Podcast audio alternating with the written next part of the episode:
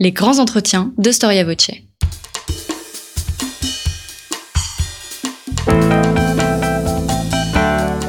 Une émission de la rédaction de Storia Voce.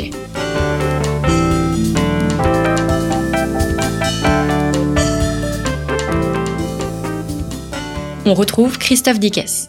Bonjour à toutes et à tous, bienvenue pour cette nouvelle édition de nos grands entretiens. Alors n'oubliez pas que Storia Voce est une radio associative. Nous ne vivons que grâce à votre soutien qui permet de maintenir le site web, de publier deux émissions par semaine, d'en réaliser bien évidemment le montage, etc. Sachez que les dons faits à Storia Voce sont déductibles de vos impôts.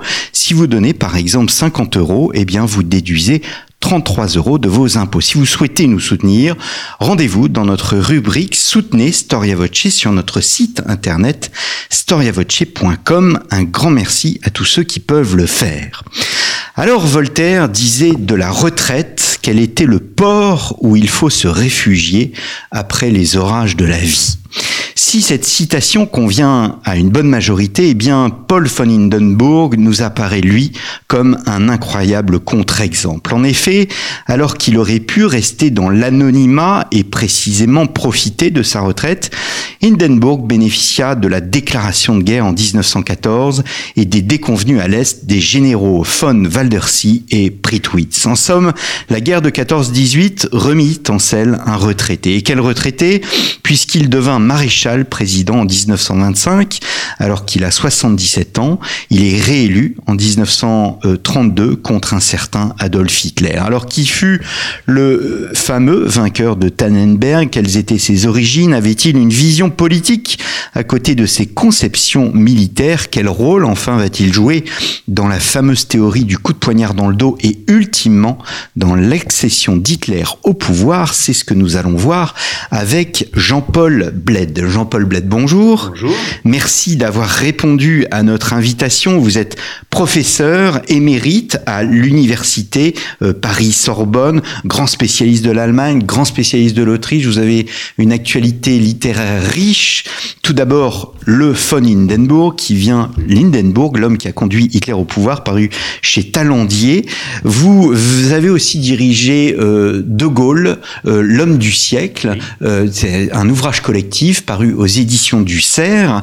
Et enfin, euh, les actes du colloque, nos auditeurs connaissent ce colloque puisque plusieurs parties de ce colloque ont été diffusées au moment de la première vague du confinement. Donc les conséquences économiques, politiques, sociales de la Grande Guerre. Les actes viennent d'être publiés donc chez Édition SPM sous votre direction et sous la direction de Jean-Pierre Descotte. Nous mettrons les références sur le site internet. Alors Jean-Paul Bled, étonnant parcours que celui euh, d'Hindenburg, euh, de voir sa célébrité entrer en fait dans, dans l'histoire après être entré en retraite. Peu d'hommes pourraient en dire autant, si bien qu'étonnamment nous savons peu de choses sur ses origines. C'est le premier élément de votre biographie.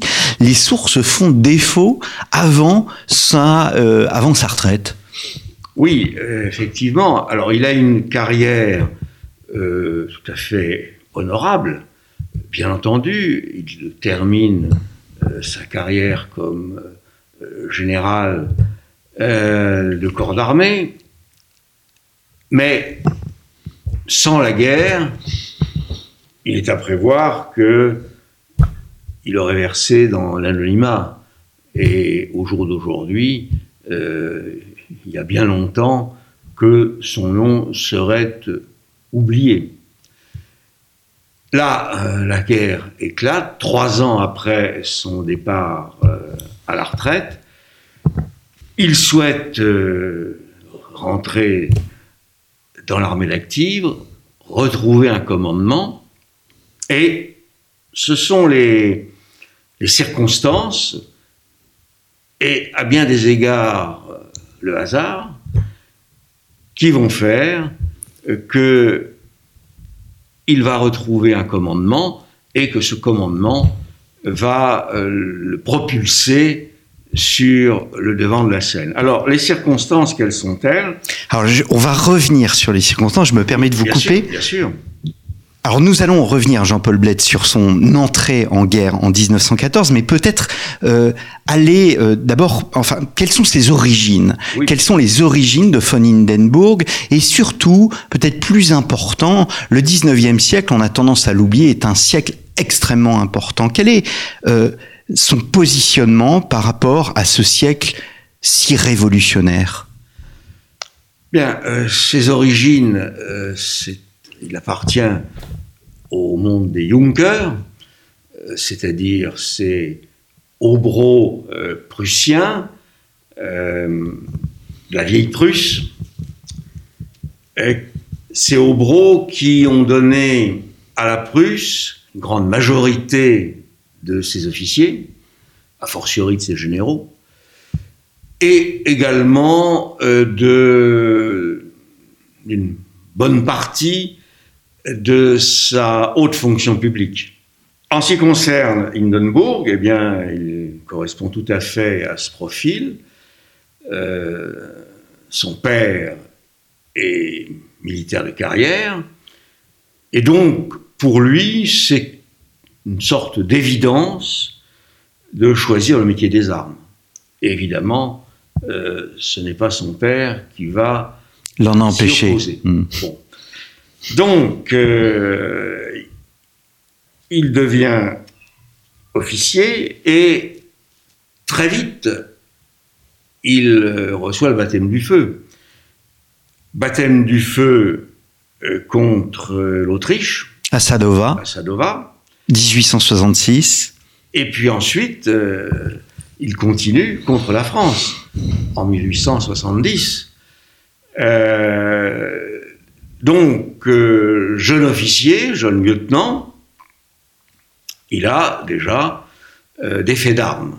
Et d'ailleurs, euh, on peut ajouter que je n'emploie pas le terme de fait d'armes par hasard, puisqu'il a été choisi par le colonel de son régiment pour représenter le dit régiment à la cérémonie euh, de Versailles, la fameuse cérémonie des glaces de Versailles, au cours de laquelle euh, Guillaume Ier de Prusse est proclamé empereur allemand. Hmm.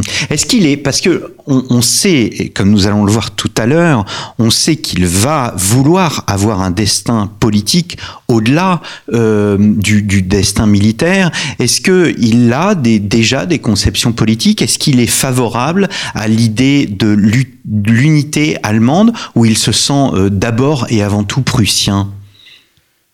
Oh, Je pense que le processus s'opère assez euh, aisément. Bien sûr, il est totalement prussien, plus profond de son être, mais en même temps, c'est la Prusse qui euh, fonde l'unité de l'Allemagne, et par conséquent, il euh, ne voit pas d'opposition entre ces deux, ces deux pôles, à la différence d'ailleurs de Guillaume Ier, euh, qui euh, en a un certain moment, qui n'a pas duré trop longtemps, mais enfin, un certain moment, on a voulu à Bismarck de l'avoir obligé à devenir empereur, euh, empereur allemand, l'empereur du Deuxième Reich.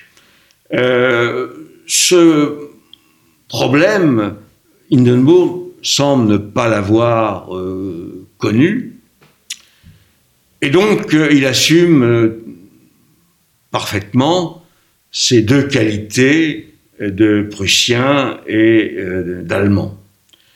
alors ensuite, il, il, a une carrière, je le disais tout à l'heure, très honorable.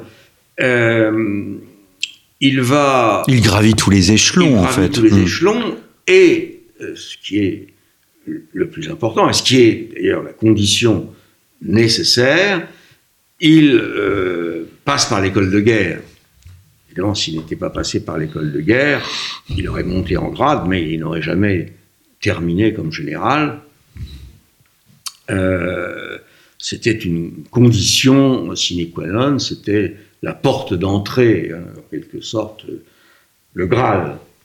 Donc, il a cette formation euh, d'officier d'état-major. Ce sont des années où il va euh, fréquenter euh, von Schlieffen. Von Schlieffen est donc qui est son supérieur, ça va de soi. Von Schlieffen, qui est le général qui a conçu le plan d'attaque sur le front ouest, donc contre la France, dans l'hypothèse d'une guerre contre la France, évidemment. Et c'est ce plan euh, Schlieffen qui a été appliqué euh, en euh, août, août-septembre 1914. Bien, donc c'est important de signaler cette, ce lien avec von Schlieffen parce que ça veut dire que il a des soutiens dans l'armée. Là, c'est le chef d'état-major qui a euh, remplacé euh, quelques années plus tard euh, von Molke, le vainqueur de Sadova et le vainqueur de Sedan. Donc, la protection de von Schlieffen, c'était un poids important. Bien, mais encore une fois, lorsqu'il part à la retraite, il a un destin qui paraît inachevé, enfin qui lui paraît certainement inachevé. Euh, il a un sentiment de revanche, il a une frustration ou pas? Alors, sentiment de revanche, peut-être pas, ça ne va peut-être pas aussi loin, mais il a une certaine frustration. Finalement, d'ailleurs, euh, à un certain moment, il aurait pu avoir le, le poste d'inspecteur général, enfin un des inspecteurs généraux de l'armée euh, allemande, mais euh, pour obtenir euh, ce poste, il fallait être choisi par l'empereur, en d'autres termes par Guillaume II, et Guillaume II ne le retient pas. Donc évidemment, il en éprouve... une certaine amertume. Une certaine amertume, hmm. tout à fait. Et puis, la guerre éclate. Alors, lorsque la guerre éclate, pour lui, il ne doit pas y avoir de problème. Euh, sa place est de retour dans l'armée et évidemment euh, un poste, euh, un poste important. Alors, en fait, il bénéficie des erreurs à l'est de, des deux généraux que je citais au, début de, de mon, de mon introduction. Voilà. Et, il va, euh, ça va être l'étoile montante immédiate, puisqu'il va y avoir cette victoire de Tannenberg. Et pour, j'allais dire toute personne qui a un peu de culture générale, Hindenburg, c'est le vainqueur de Tannenberg. Alors quel est son rôle à Tannenberg avec le fameux Ludendorff Et est-ce que cette victoire, euh, en tous les cas cette paternité de la victoire, est usurpée? C'est une très bonne question. Euh, c'est la question qui s'impose, évidemment. La vérité, c'est que il est choisi pour prendre le commandement de la 8e armée par le généralissime qui est von Moltke, qui est le neveu du grand euh, Moltke, euh, celui dont on vient de parler, Sadova et Sedan. Donc, devant les défaillances à l'Est, il faut choisir un nouveau commandant de la la 8e armée. Et le choix de von Moltke se porte sur Hindenburg. Mais aussitôt, on lui assigne comme euh, chef d'état-major le général Ludendorff. Et ainsi naît ce couple qui va devenir fameux, le couple Hindenburg Ludendorff. Alors Ludendorff vient de briller dans les tout premiers jours de la guerre, puisqu'il a pris la citadelle de Liège. C'est, on peut dire, le premier grand fait d'armes euh, allemand de cette guerre. C'est lui qui en est l'auteur, et il est donc choisi pour euh, assister Hindenburg. Les deux hommes euh, se rencontrent euh, dans le train où dans lequel ils partent pour la Prusse orientale. Et Ludendorff a déjà conçu le plan. La réalité objective, c'est bien celle-là. Le concepteur du plan, c'est Ludendorff. Ludendorff, bien sûr, soumet le plan à Hindenburg, qui l'approuve. Et la bataille débute euh, à peu près 48 heures après leur arrivée euh, sur place. Donc c'est le plan Ludendorff qui est appliqué. C'est ce plan qui permet aux Allemands euh, de remporter la victoire, de chasser les Russes de Prusse orientale. Mais lorsqu'il s'agit d'attribuer la victoire, évidemment, ce que l'on retient, ce que l'opinion allemande retient, c'est que le commandant en chef de la 8e armée, c'est Hindenburg, donc le père de la victoire, c'est Hindenburg. Alors que dans la réalité des choses, dans la réalité militaire des choses, le, père de la victoire, c'est Ludendorff. Hmm. Euh, ce problème, Ludendorff l'a certainement vécu plus ou moins bien, mais il faut attendre la fin de la guerre pour que euh, cette amertume éclate. Parce que jusque-là, les deux hommes font équipe, et leur entente est bonne, pour ne pas dire parfaite. Hmm. Donc, euh, Ludendorff euh, ne fait pas apparaître euh, ses regrets, mais dès que euh, les circonstances vont changer, à ce moment-là, la relation entre les deux hommes va bouger et va se dégrader. Hmm. Est-ce que Hindenburg va savoir utiliser au fond dans un ce qu'on appellerait de la propagande, cette, cette image du vainqueur de, Tannenberg? Et ce qu'il y a de plus étonnant, c'est que euh, il y a une sorte d'affrontement des légitimités dans la suite euh, de la chronologie avec un Guillaume II, alors que euh, normalement, il doit y avoir ce loyalisme, et vous montrez que, dans votre ouvrage, que ce sont deux légitimités, au-delà de l'opposition entre Ludendorff et, euh, et, Hindenburg, là, il y a deux légitimités, celle de Guillaume II et celle de d'Hindenburg, qui, en quelque sorte, euh, voilà, se, se, confrontent. Oui, tout à fait. Euh, alors, il est évident que Hindenburg a donné quelques coups de pouce pour euh, favoriser sa légende. Mais c'est aussi un phénomène d'une très large mesure spontané. Il faut bien euh, un, mouvement de l'opinion euh, allemande. Et pour le comprendre, il faut se rappeler où on en est au tout début de septembre 14. On a longtemps pensé que la victoire serait acquise, conformément au plan Schlieffen, à l'ouest, en quelques semaines, 5 à 6 semaines, au terme desquelles le gros de l'armée allemande se reporterait à l'est et on achèverait le travail à l'est contre les Russes. Les experts se sont trompés. Les experts se sont trompés n'est pas d'ailleurs euh, la première fois. Euh, en tout cas, ils se sont trompés.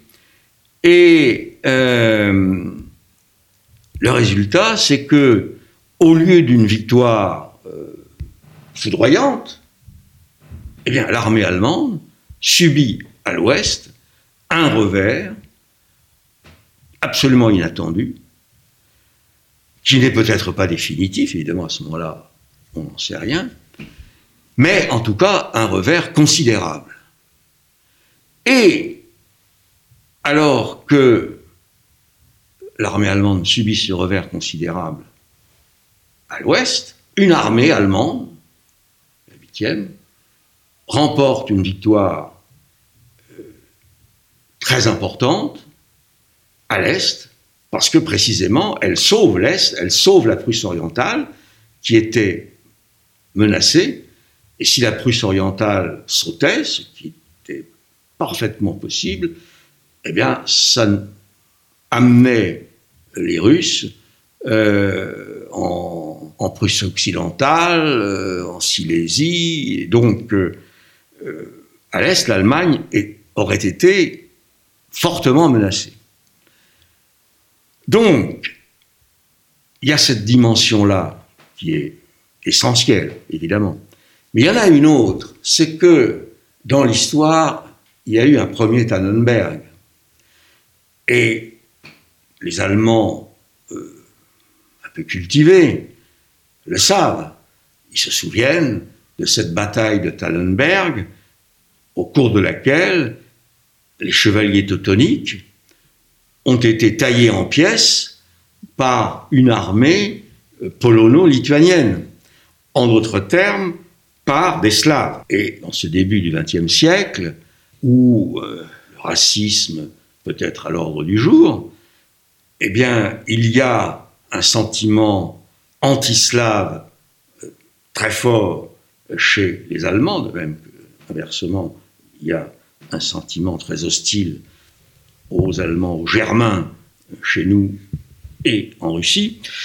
Bon, euh, le résultat de tout cela, c'est que Tannenberg, Tannenberg de Hindenburg, apparaît comme une revanche sur le premier Tannenberg de 1410.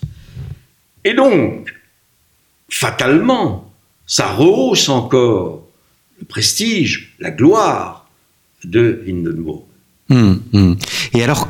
Si vous pouviez évoquer cette, euh, ce clash des légitimités, parce que c'est là où, c'est là où au fond, on voit que euh, Hindenburg sort de son rôle militaire et prend petit à petit les habits du politique. Absolument. Et c'est un point euh, capital parce que qui détermine tout l'avenir au fond, parce qu'il aurait pu très bien se cantonner à un rôle militaire et puis se retirer après. Or, il ne le fait pas. Absolument.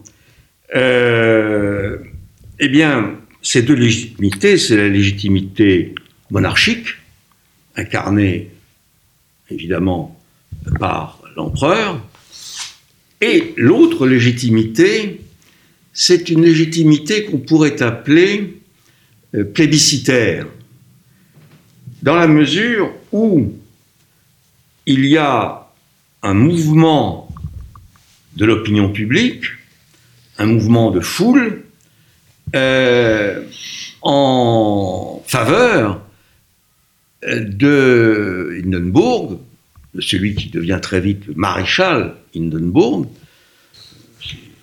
Quelques mois après, euh, il est fait maréchal. Et donc, euh, Hindenburg a tout de suite compris le pouvoir que pouvait lui donner ce, cette légitimité euh, charismatique, euh, plébiscitaire, et cela, on le découvre dans la transformation progressive de sa relation avec, euh, Guillaume II.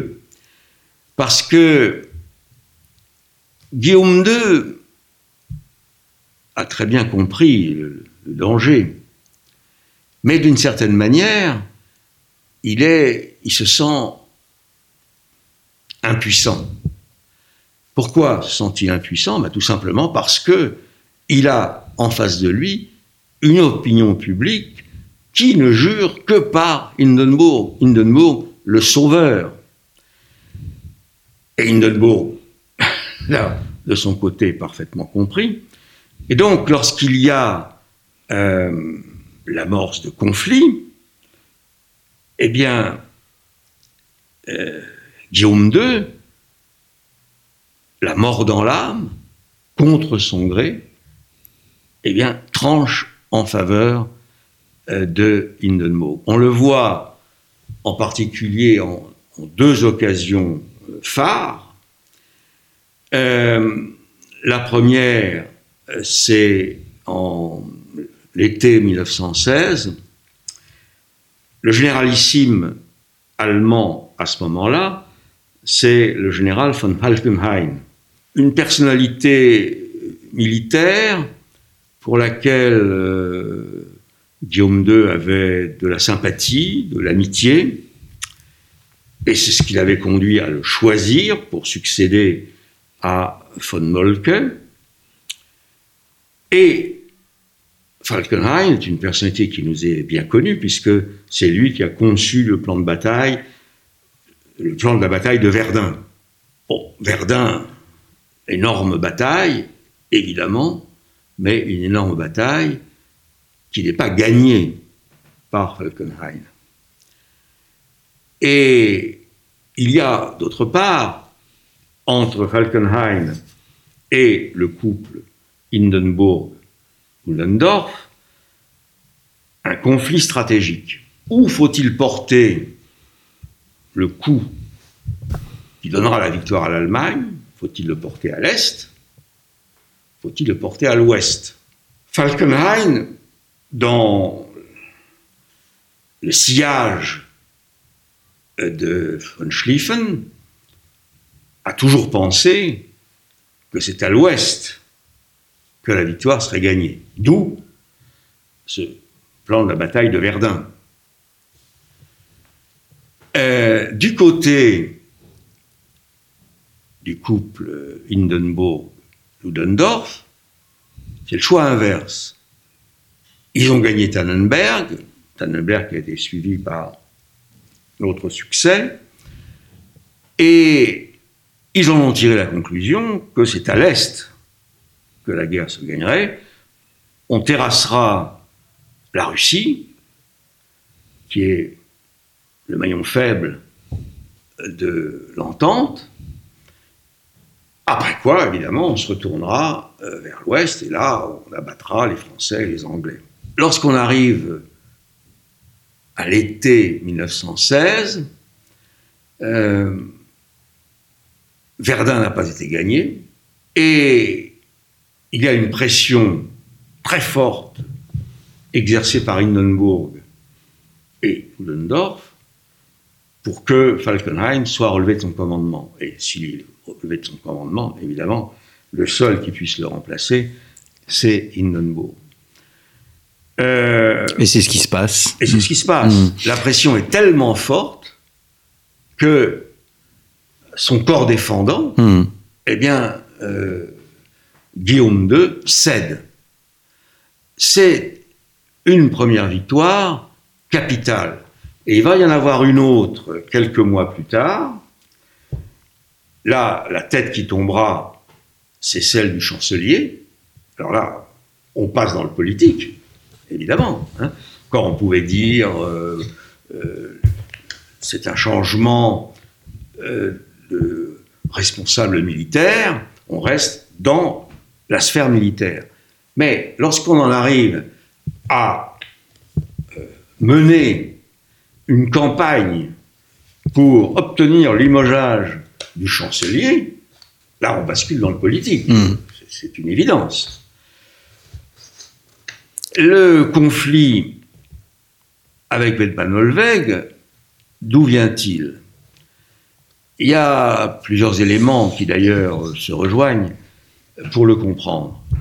Le premier euh, terrain d'affrontement, ça a été, va-t-on ou non déclencher une guerre sous-marine à outrance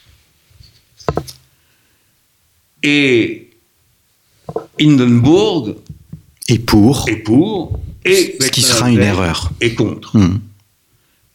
Beckman-Olweg est contre pour des raisons et la, la suite va y donner raison, mais trop tard. il dit, si nous déclenchons cette guerre sous-marine à outrance, cette décision aura pour conséquence inéluctable l'entrée des États-Unis dans la guerre.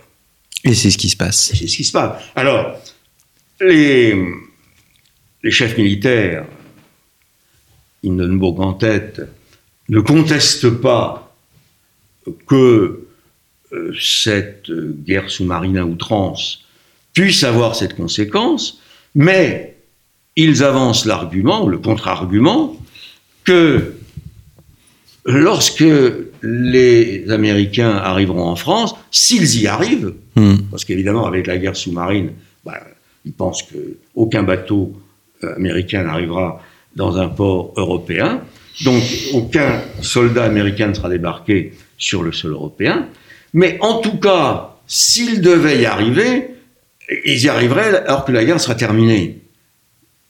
L'armée allemande aurait réglé son compte aux Français et aux Anglais, la guerre sera terminée. Donc, il ne faut pas le prendre en compte, euh, ce- cet argument d'une probable intervention militaire américaine. Encore une fois, euh, les événements vont prouver que Hindenburg s'est trompé.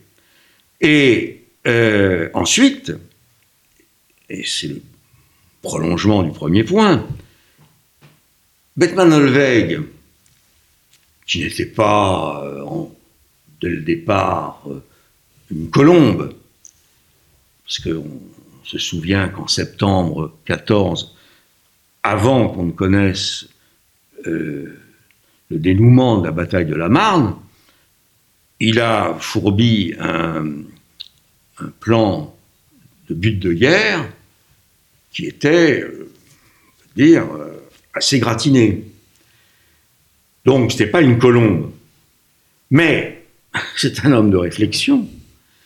Et il a progressivement compris que l'Allemagne ne pourrait pas gagner la guerre. Il fallait donc l'empêcher de la perdre. Ça voulait dire quoi? Ça veut dire qu'il fallait Accepter une paix, une paix, une paix de compromis. Voilà, une paix de compromis. Et Hindenburg ne veut pas. Absolument pas. Pour lui, il n'y a qu'une paix possible, c'est une paix victorieuse. Mhm. Alors, ce qu'il y a, ce qu'il y a d'incroyable, c'est que la, la défaite, au fond, euh, n'a pas de prise sur son aura, sur son charisme. Il a toujours l'opinion pour lui. Il, il garde cette légitimité. Mais euh, et là aussi, c'est une idée que vous vous avancez dans votre livre. Vous montrez son rôle. Euh, donc, on va peut-être avancer dans le Bien temps sûr. parce que malheureusement le, le temps nous fera défaut. Mais euh, euh, peut-être de, de façon courte nous dire en quoi il est responsable de cette théorie du coup de poignard dans le dos qui sera si déterminante pour l'avenir. Oui, c'est un point euh, capital.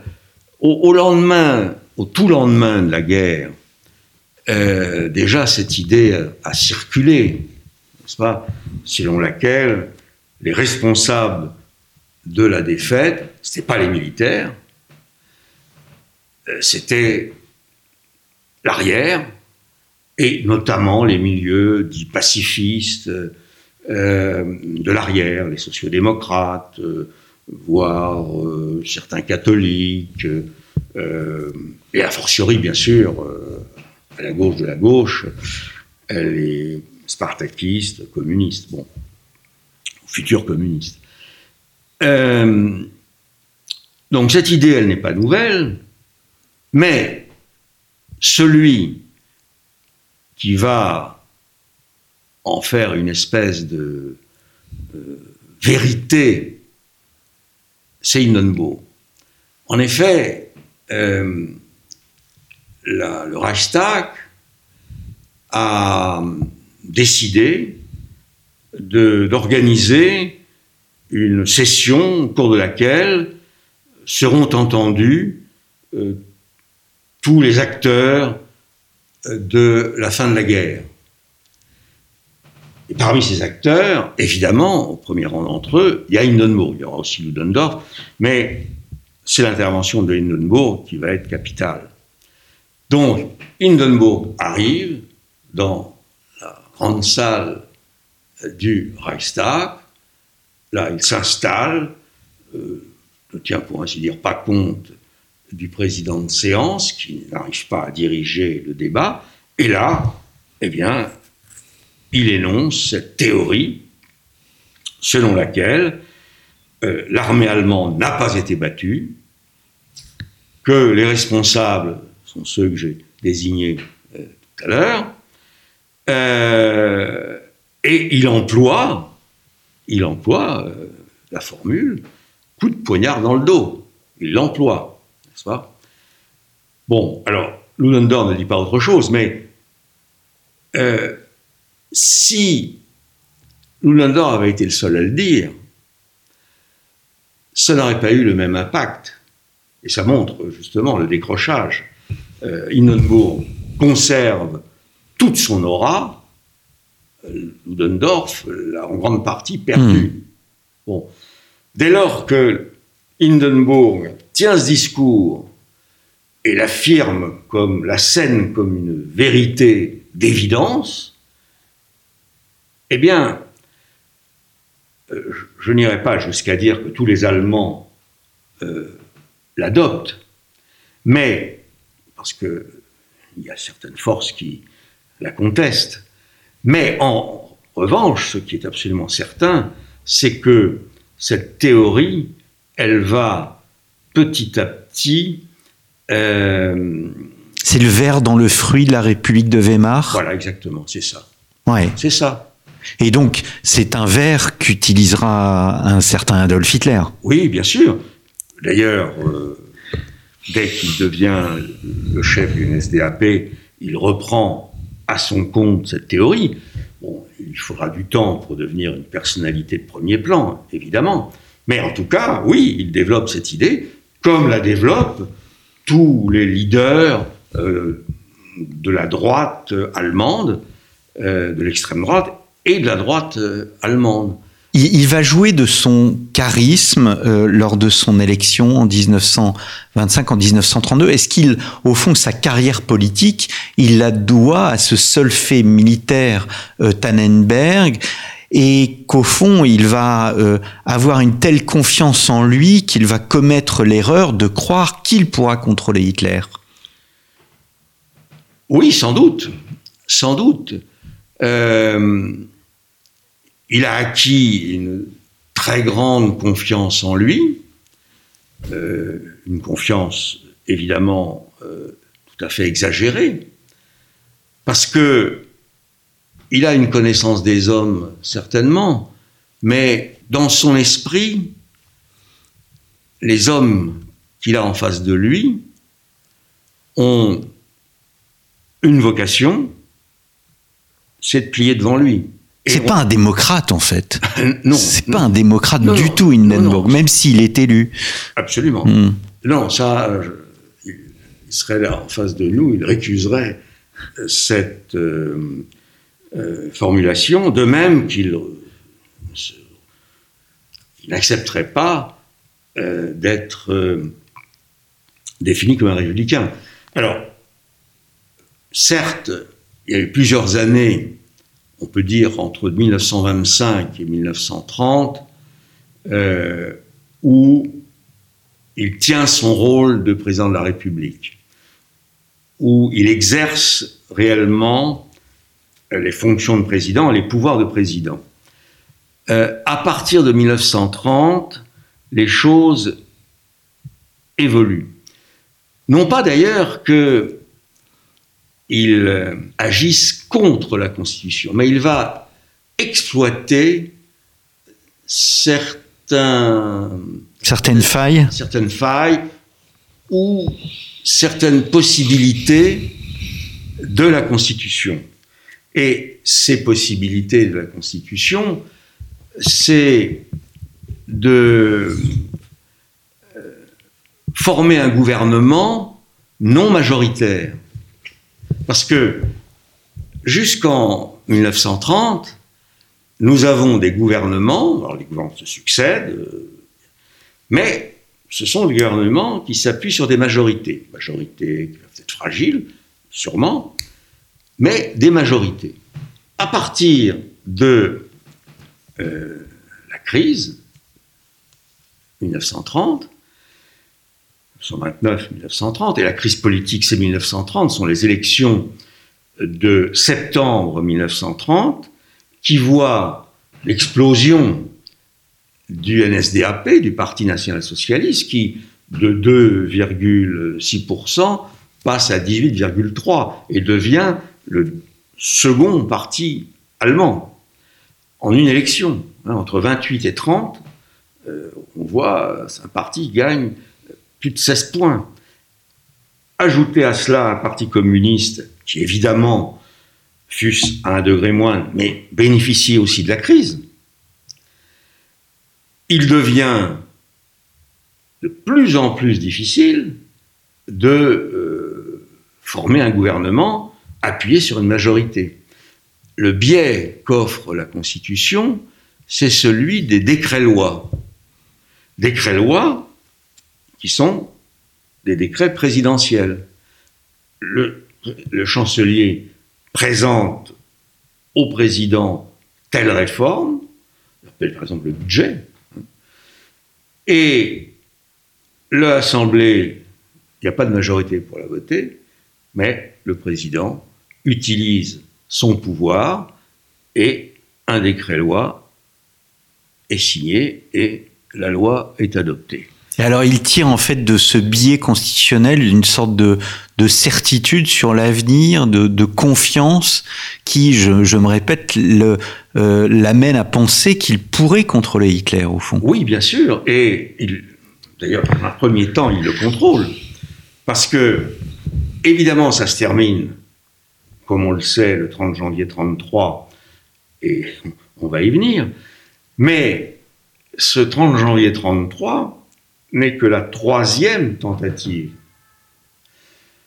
En effet, après les élections de juillet 1932, euh, élections qui voient euh, le parti nazi remporter une victoire écrasante, euh, avec plus de 37% des voix. Hmm. C'est fabuleux comme euh, score. Euh, il est donc passé de 18 à 37. Hmm. Hitler considère, parfait démocrate qu'il est, que après un tel succès, il n'y a pas d'autre option possible que son appel à la chancellerie. Et Hindenburg l'appelle à la présidence, il se rend à ce rendez-vous et il s'attend à être intronisé prochain chancelier du Reich. Or, c'est pas ça du tout qui se produit. Ce qui se produit, c'est que Hindenburg lui refuse euh, cette position. Mais quelles sont ses raisons? Alors, il le voit comme un danger à ce moment-là? Absolument. Il le voit comme un danger. Euh, alors, il y a plusieurs éléments qui peuvent s'additionner. D'abord, euh, pour lui, Hitler, c'est un Autrichien. Les Autrichiens, il les méprise euh, depuis Sadova. Et la Première Guerre mondiale n'a pas arrangé les choses. Donc, euh, Hitler, c'est pour ça qu'il appelle le caporal bohémien, derrière bohémien, il y a autrichien. Hmm. Et puis, lui, il est maréchal, l'autre est caporal. Hmm. Euh, peut-on imaginer un caporal qui dicte sa loi à un maréchal? Hmm. Ça n'existe pas. Bon, alors il y a ça qui est euh, fondamental. Mais euh, ensuite, il redoute, à ce moment-là, je dis bien à ce moment-là, que si il nomme Hitler à la chancellerie, celui-ci ne monopolise le pouvoir. Et il ne veut pas euh, confier le pouvoir, donc la chancellerie, le gouvernement derrière la chancellerie, au chef d'un parti et à ce parti. Alors, ce qu'il propose, c'est qu'Hitler entre au gouvernement comme vice-chancelier. D'accord Et le chancelier, ce serait von Papen, Hmm. qui était le chancelier sortant. Von Papen, qui est un, un aristocrate euh, euh, de Westphalie, catholique, euh, dont André-François Poncet, dans ses mémoires, euh, dresse un portrait euh, qui est ravageur. Bon, quoi qu'il en soit, voilà le programme de Hindenburg. Chancelier von Papen, Hitler, vice-chancelier et quelques postes pour les nazis. Bon, Hitler refuse. Et quelques mois plus tard, là on arrive en, 30, euh, novembre 32, si je peux dire, rebelote. Hitler commence à comprendre que euh, avec Hindenburg, il faut arrondir les angles. Bon, il commence à le comprendre. Mais peut-être pas encore suffisamment. Et euh, à l'arrivée, cette deuxième tentative se solde également par un échec. Alors qu'est-ce qui va faire que ça va basculer? Eh bien, la raison de ce basculement, elle tient à ce que deux hommes qui avaient fait alliance jusqu'alors, et deux hommes qui étaient proches de Hindenburg, le premier, von Papen, chancelier, le second, le général von Schleicher, qui, lui, commande la, euh, la Reichswehr, qui est ministre de la Reichswehr, et il se trouve que euh, ces deux hommes qui, jusqu'alors, ont été alliés, euh, rompent. Hindenburg appelle Schleicher à la chancellerie. Nous sommes au début de décembre 32. 32. On est vraiment tout près du dénouement. Euh, et von Papen, eh bien, n'est apparemment plus rien. Mais von Papen en veut à mort à son ancien ami. Il n'a plus qu'une idée en tête, c'est d'abattre von Schleicher. Et von Schleicher est aussi un rival potentiel pour Hitler. Pourquoi? Parce que von Schleicher a conçu un plan qui pourrait être très dangereux pour Hitler. Ce serait de bâtir une majorité, on va dire sociale, à partir des syndicats Hmm. et ce qu'on appellera l'aile gauche du Parti national-socialiste autour de Gregor von Strasser. Et von Strasser pourrait débaucher une bonne centaine de députés. Il faut savoir que Strasser est un personnage important. Il fait fonction, sans avoir le titre, de secrétaire général du parti, donc c'est une position et une stratégie très importante. Il avait cherché à dissuader Hitler de euh, refuser la place de vice-chancelier. Il lui avait dit euh, bon, c'est pas ce que vous souhaitez, c'est pas ce que nous souhaitons, mais nous aurons le pied dans la place Hmm. et le, le reste viendra après. Bon, Hitler n'a pas suivi, bien entendu, et euh, il y a une rupture entre les deux hommes. Donc, du même coup, von Schleicher devient, je le disais, un personnage très dangereux pour euh, Hitler. C'est pas pour rien qu'il le fera exécuter euh, en, juin 34, euh, lors de la fameuse nuit des longs couteaux.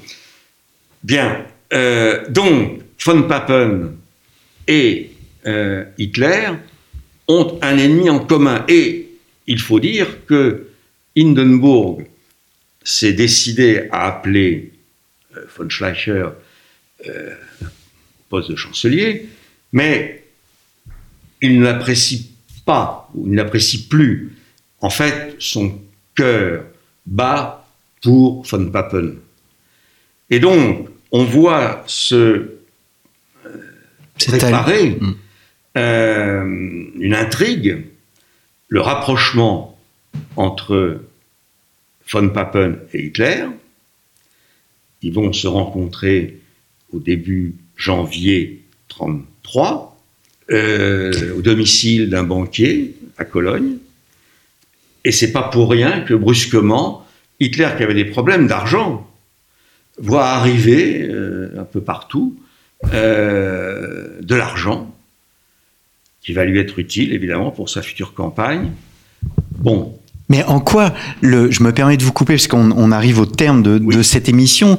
Euh, si euh, on comprend bien, il y a cette intrigue qui porte Hitler au pouvoir, alors que vous dites dans votre livre que c'est bien Hindenburg qui a été en quelque sorte le marchepied d'Hitler. En quoi il a été le marchepied de l'accession d'Hitler au pouvoir? Ben Parce que d'abord, en définitive, évidemment, il donne son accord à cette formule. Euh, et Hitler étant très habile, hmm. parce que au fur et à mesure qu'on avance, ces demandes diminuent. Officiellement, hmm. elles diminuent. En fait, il garde pour lui les postes importants, le poste de chancelier bien sûr, et le poste de ministre de l'Intérieur. C'est le poste clé euh, lorsqu'on veut prendre le pouvoir, évidemment. Euh, et, ça, et tous les autres ministères euh, restent à des conservateurs, bon teint, classiques. et donc, Hitler s'est cajolé par ailleurs. Hitler, il a compris les erreurs qu'il avait commises, donc il le cajole, il se montre euh, moins exigeant qu'il n'avait été dans les deux premiers temps. Donc Hindenburg a le sentiment que, bien oui, euh, la leçon a payé. En réalité, bien sûr, les choses ne se passent pas du tout, du tout euh, comme euh, il avait été pensé.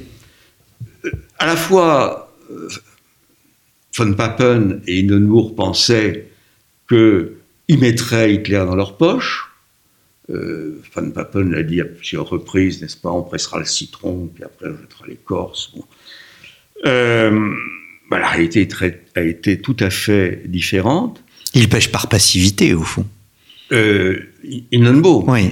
Oui, et puis en même temps, euh, assez rapidement, il euh, estime que la solution trouvée, finalement, est, est plutôt bonne.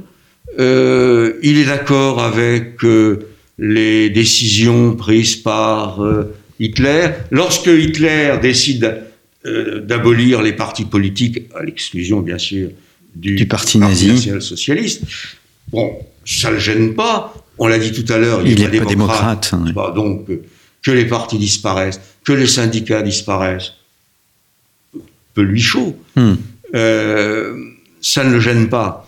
Donc finalement, euh, ce Hitler, il fait, il réalise cette espèce d'union nationale qui a toujours été son rêve qui a été le rêve d'Hindenburg. C'est là où les deux hommes, au fond, se réunissent le plus. Exactement. Hmm.